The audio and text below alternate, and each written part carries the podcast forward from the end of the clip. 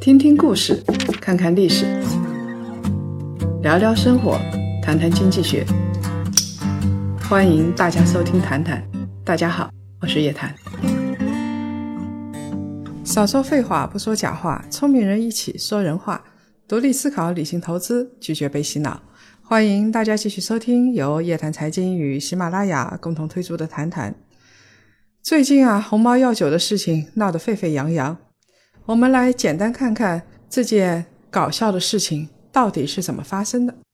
在去年十二月十九号，广州有一个医生，他叫谭勤东，发了一篇文章：《中国神酒鸿茅药酒来自天堂的毒药》。当然了，他文章里写的“鸿茅”不是茅台的“茅”，而是毛发的那个“毛”。这篇文章啊，其实阅读量真的不高。到二零一八年的一月十六号，这篇文章阅读量只有两千两百四十一次，跟动辄十万加的大号那简直是不能比的。即使这样，文章还是被鸿茅药酒盯上了。去年十二月二十二号，鸿茅国药股份有限公司就到他们当地的凉城县公安局去报案了。然后凉城县公安局后来的说法是，这篇文章。谭勤东医生在微信群里连续转发了十次左右，网站点击量两千零七十五次，每篇 APP 有三次访问，微信好友里边呢有两百五十次访问，微信群里边有八百四十九次访问，朋友圈里边呢七百二十次访问，其他的访问是两百五十三次，一共呢被分享了一百二十次，这样的数量啊。要造成轰炸性的效应，根本是不可能的。鸿茅药酒自己作到全天下都知道了。鸿茅药酒提出啊，之所以去报案，是因为谭勤东医生呢说它是毒药，这个呢在个人的文章里边是第一次。另外，这篇文章被认为是恶意抹黑、传播虚假消息，给内蒙古鸿茅国药股份有限公司造成的直接损失呢？大概是一百四十一万元，所以呢，这个公司向谭医生的索赔也是一百四十多万元。因为这篇文章有两家公司退货了，海山医药和宝康医药有两个批次的鸿茅药酒遭受退货了，然后呢，他就涉嫌损害商品声誉罪。这件事情的进展真的是很神速啊！也是急转直下啊，里边的尿点太多了。今年一月十号的时候，凉城县公安局的便衣警察不远万里，路远迢迢，从内蒙跑到广州，把这个谭医生呢就给刑事拘留了。然后他们就开始返程，从广州租车开到深圳，坐高铁到了北京，再从北京开车回到了凉城。据媒体的报道。很蹊跷的是，鸿茅公司的一名高管是全程陪同公安办案的。从北京到凉城安排车的是鸿茅公司北京机构的车和司机。后来这个事情一发酵，鸿茅药酒呢，他想低调，尽管他是一向高调的。他说了：“警方办案，我们不做任何回应。你早干嘛去了？”另外。内蒙古凉城县公安局主办此案的张警官对记者说：“这个案件呢，已经移送到检察院起诉了。言下之意是，他们也不方便发表回应。结果有趣，今年一月二十五号的时候，经过凉城县检察机关的批准，对谭医生呢进行了逮捕，并且移送到检察机关审查起诉。但是。”检察机关好像还是有点操守的，在一月和三月的时候，他们认为这个事实啊，大概证据不够有力，所以两次都退回补充侦查。到了四月十七号的时候，终于尘埃落定了。内蒙古自治区的人民检察院研究认为，目前该案件事实不清，证据不足，所以他们指令。凉城县人民检察院将该案退回公安机关补充侦查，并且变更强制措施。四月十七号晚上六点，大概是一个值得我们放鞭炮的时间。谭医生呢，终于被取保候审了。他走出了凉城县的看守所，大家的支持对于今天的结果起到了至关重要的作用。其实，大家质疑这件事情也是为了保护自己。质疑的第一个问题是：你公安机关是公权力，为了一家企业花那么大的成本去跨省抓捕，到底原因在什么地方？有很多法律界人士发表了意见。北京的一个律师叫王殿明，他说：“警方呢是有跨省抓人的权利的，但是呢，刑事拘留权是法律授予的重器。凉城县警方在整个事件里边行动如此迅速，十二月二十二号报案，然后呢，一月二十五号检察机关就批准就逮捕了。”你到底是什么原因啊？是不是有滥用公权力的嫌疑？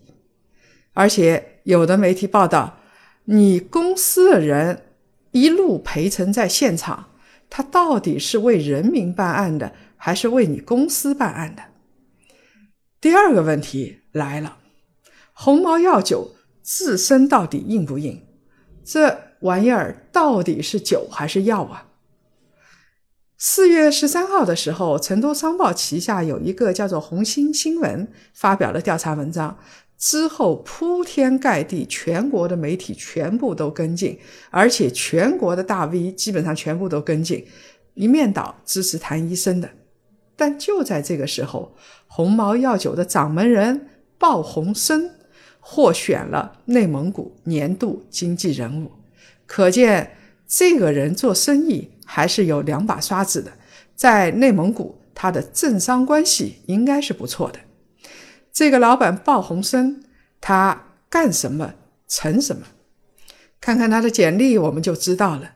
他打造了很多我们耳熟能详的品牌，比如说护肾宝、美孚乐、婷美。哎，婷美我倒是很早以前就听说过。在两千年的时候，鲍洪生被。动销医药销售与市场杂志评为新千年最优秀十大营销人物之一。嗯，我认为他是有点本事的，起码这个营销能力不比史玉柱差。二零零六年的时候，他全资收购红毛药酒酒厂之后，马力全开。二零零八年销售额就突破了亿元，是当地的纳税大户。和地方上的一张名片，我不知道大家有没有听到过这样的广告，叫做“鸿茅药酒每天两口，每天两口健康长寿”。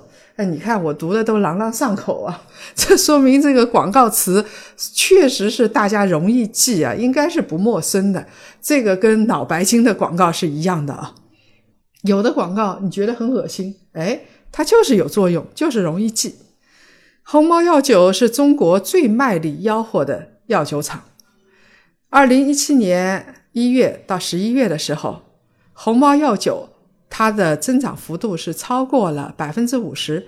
这儿的增长幅度是指它的广告费啊，它是药品、快消品、健康产品广告市场投入的第一名，超过了国际巨头宝洁。这个爆红生。在市场营销上真是很舍得花钱，也就是说，他打造了一个庞大的利益圈。二零一六年，光是电视广告，红毛品牌就支出了一百五十亿元，同比将近翻番，百分之九十六点四。这广告啊，反复的在播，一群老年人红光满面，身子骨非常壮实。然后是个个精神头很足，手舞足蹈在那儿唱着赞歌，然后呼吁天下儿女买买买。我觉得鲍鸿生如果更进一步的话，就是你不买鸿茅药酒就是不孝顺，那没人敢不买了啊。他的广告在电视台重点时段是循环播放的，而且呢，他还很有超前意识。植入到电视剧里边去的，像《美好生活》啊、《老农民》啊，在这些里边，鸿茅药酒都是作为送礼佳品出现的。但是，鸿茅药酒真的是有软肋的，因为它基本上是一个大力丸，什么都能治。这个就有一点问题，而且它被通报违法两千六百三十次，每个月收到二十二次通报。红毛药酒算是百毒不侵了吧？有可能他看到这么一个小医生发的帖子，他觉得我搞定你是分分钟的事情。我收到过太多的东西了，多少大风大浪他都经历过了，没想到在阴沟里翻船。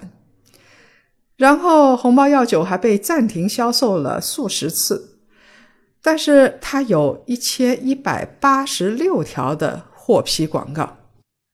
我们再来看看红毛药酒。到底是药还是酒呢？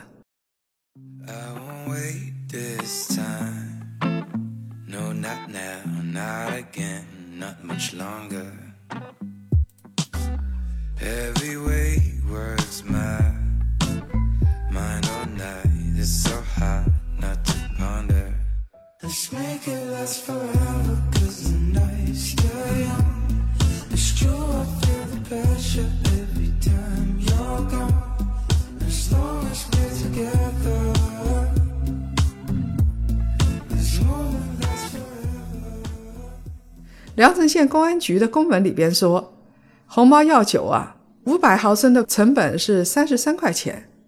我估计它里边的广告费用大概占百分之五十营销费用啊。我们就算它里边的一半十六块五全是真材实料，你说它能够活血，我相信。但是你说它又能治水肿，又能治甲亢，又能治骨质增生，还能够治肾虚、风寒、血亏，不管什么疑难杂症，它基本上都能治。如果一般人相信这种鬼话，他是该喝两口药酒了啊，因为脑子已经烧得不轻了。红毛药酒一年花一百五十亿块钱做电视广告，但是很奇葩的是，它没有临床试验过。拿到了甲类的非处方药的批文，就放在药店里边卖，看起来特别权威，特别可信。二零一六年，他在药店的零售额是十六点三亿元，仅次于东阿阿胶。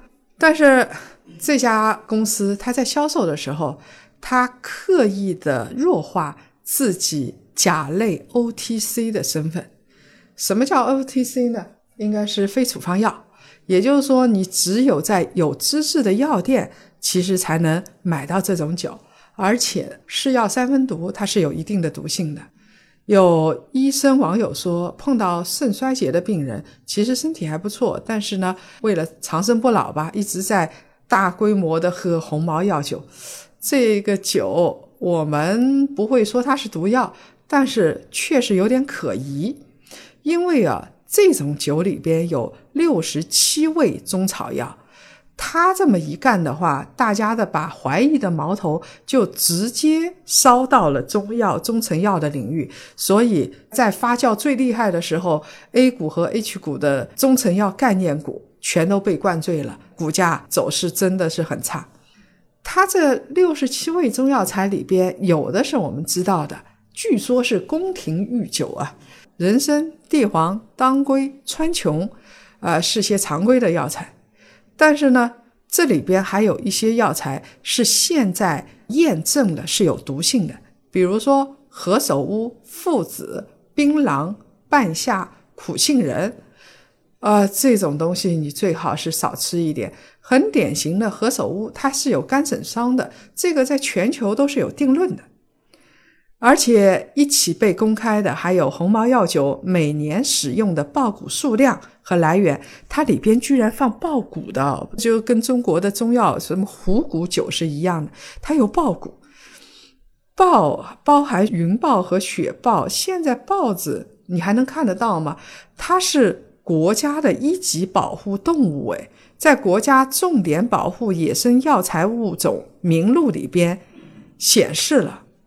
这个东西绝对是一级保护的，而且是位于《濒危野生动植物种国际贸易公约》的附录一之列的，严禁商业进出口贸易。当然，红毛药酒总是有理由的。红毛药酒公司的王生旺和韩军就说了，他们公司使用的爆谷来源是合法的，他们申请获得批准，然后到指定的合法单位购买。这些豹骨不是现在留的，都是列入野生动物名录之前的库存。这个呢，我有一点相信，因为现在豹骨，你说实话，花了钱也买不到了，就跟麝香一样，你花钱你想买纯天然的，估计就是够呛。而且有一点，他们也没说错。确实是中国的中药啊，中成药是一个很奇葩的东西，包括中成药的注射剂，没有临床数据的，在那儿狂打。二零一七年十月份的时候，国家食药监局公布了一份征求意见稿，叫做《中药经典名方复方制剂简化注册审批管理规定》，这里边就说了。来源于古代经典名方的中药复方制剂啊，在申请批准文号的时候是无需提供临床试验数据的。它本来呢，本意是为了保护中成药，为了保护经典国家物质遗产，但是没有想到像这样的一些规定啊，其实是。让一些人有机可乘了，那么多人不动脑子就靠传统的中成药在那儿赚大钱，那中国的创新还能提升吗？这个鸿茅药酒公司的王生旺还说：“他说我们做过毒理试验，什么时候有毒呢？从实验上来看，一个人啊要一天喝一百六十五斤鸿茅药酒才能中毒。”拜托，这就跟抽烟的人一次性的摄入呃三克纯尼古丁是一个道理，那就不是中毒的问题，估计就要死翘翘了。谭勤东呢是个医生，他今年三十九岁，二零一零年从中南大学的麻醉学专业硕士毕业，然后获得了医师资格证书和临床资格证书。总而言之，他的经历啊，显示他确实是医药界的资深人士。他说的话呢，我们也是该听一听的。鸿茅药酒作死之后，不光是检察院打回票了，国家药监局四月十六号也发话了，组织对鸿茅药酒由非处方药转化为处方药进行论证。这个事情比较严重。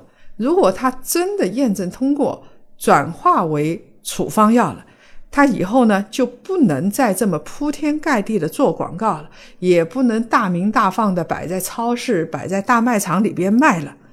这种靠营销的企业就很难做得起来。当然，也有一种可能，就是在国药监局进行论证的时候，发现这种药里边所含的成分。实在是毒性太大，把执照给取消了，这也有可能。那对他们来说就是一个大噩耗了。谭医生啊，要好好感谢媒体和大众的支持。这种跨省追捕的事情，如果没有舆论的支持，他说实话真的会被判了，完全有可能。谭医生，当他乌漆马黑的走出这个看守所的时候，他自己也说，老父亲七十大寿的时候，他没有在身边祝福。当时整个人，我相信他快要崩溃了。没有多少人，他的精神是强悍到在失去自由之后还能够坚持下去的。他说，他当时很想认罪来换自由。他如果当时受到了不公平的待遇，真的认罪了，我也能理解，因为软弱事实上是人的本性。那么对于鸿茅药酒来说，这整个过程属于典型的反面危机公关。他平时太牛哄哄了，属于自己作死。他们在当地财大气粗，而且在当地又很搞得定，就飘到天上去了。鸿茅药酒有没有毒？怕什么？反正他们符合法律规定，通报违法两千多次算什么？跟警察一起出趟公差算什么？他们都不在乎，因为他们以前大概是都能搞定。但是现在他们成为众矢之的，以前的玩法就行不通了。他们现在。心里边应该是害怕了。如果不是这一次跨省追捕的奇葩案子，红毛药酒还不会消停，很多其他稀奇古怪的东西也会出来。什么祖传秘方，什么苗药、猛药、藏药，什么纳米科技啊，反正我们能够在论文上看得到的，他都有本事给我生产出来。当然，我们知道中国的新药的研发，在全球确实还是属于比较落后的，因为真正的老老实实的研发一个新药，要。十亿美金以上，成本太高了，又容易被仿冒，知识产权保护不利，所以现在真正研制新药的人很少。靠着信息不对称、消费者不懂行，然后来赚快钱，这样的时代，我们希望早一点结束。当然，比较聪明的是史玉柱这样子，他把脑白金卖掉之后，自己就金盆洗手了。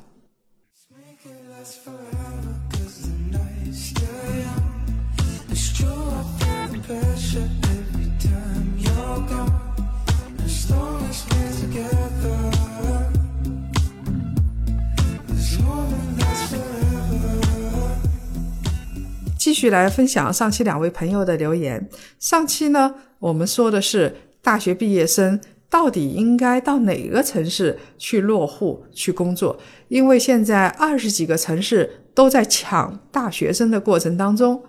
然后一个名字叫西恩的朋友说，应该去最开放的长三角和珠三角。从长远的眼光来看，不管其他城市眼前的优惠力度有多大。但是你只要愿意努力奋斗，改变自己的处境，就应该去发展前景最好的地方。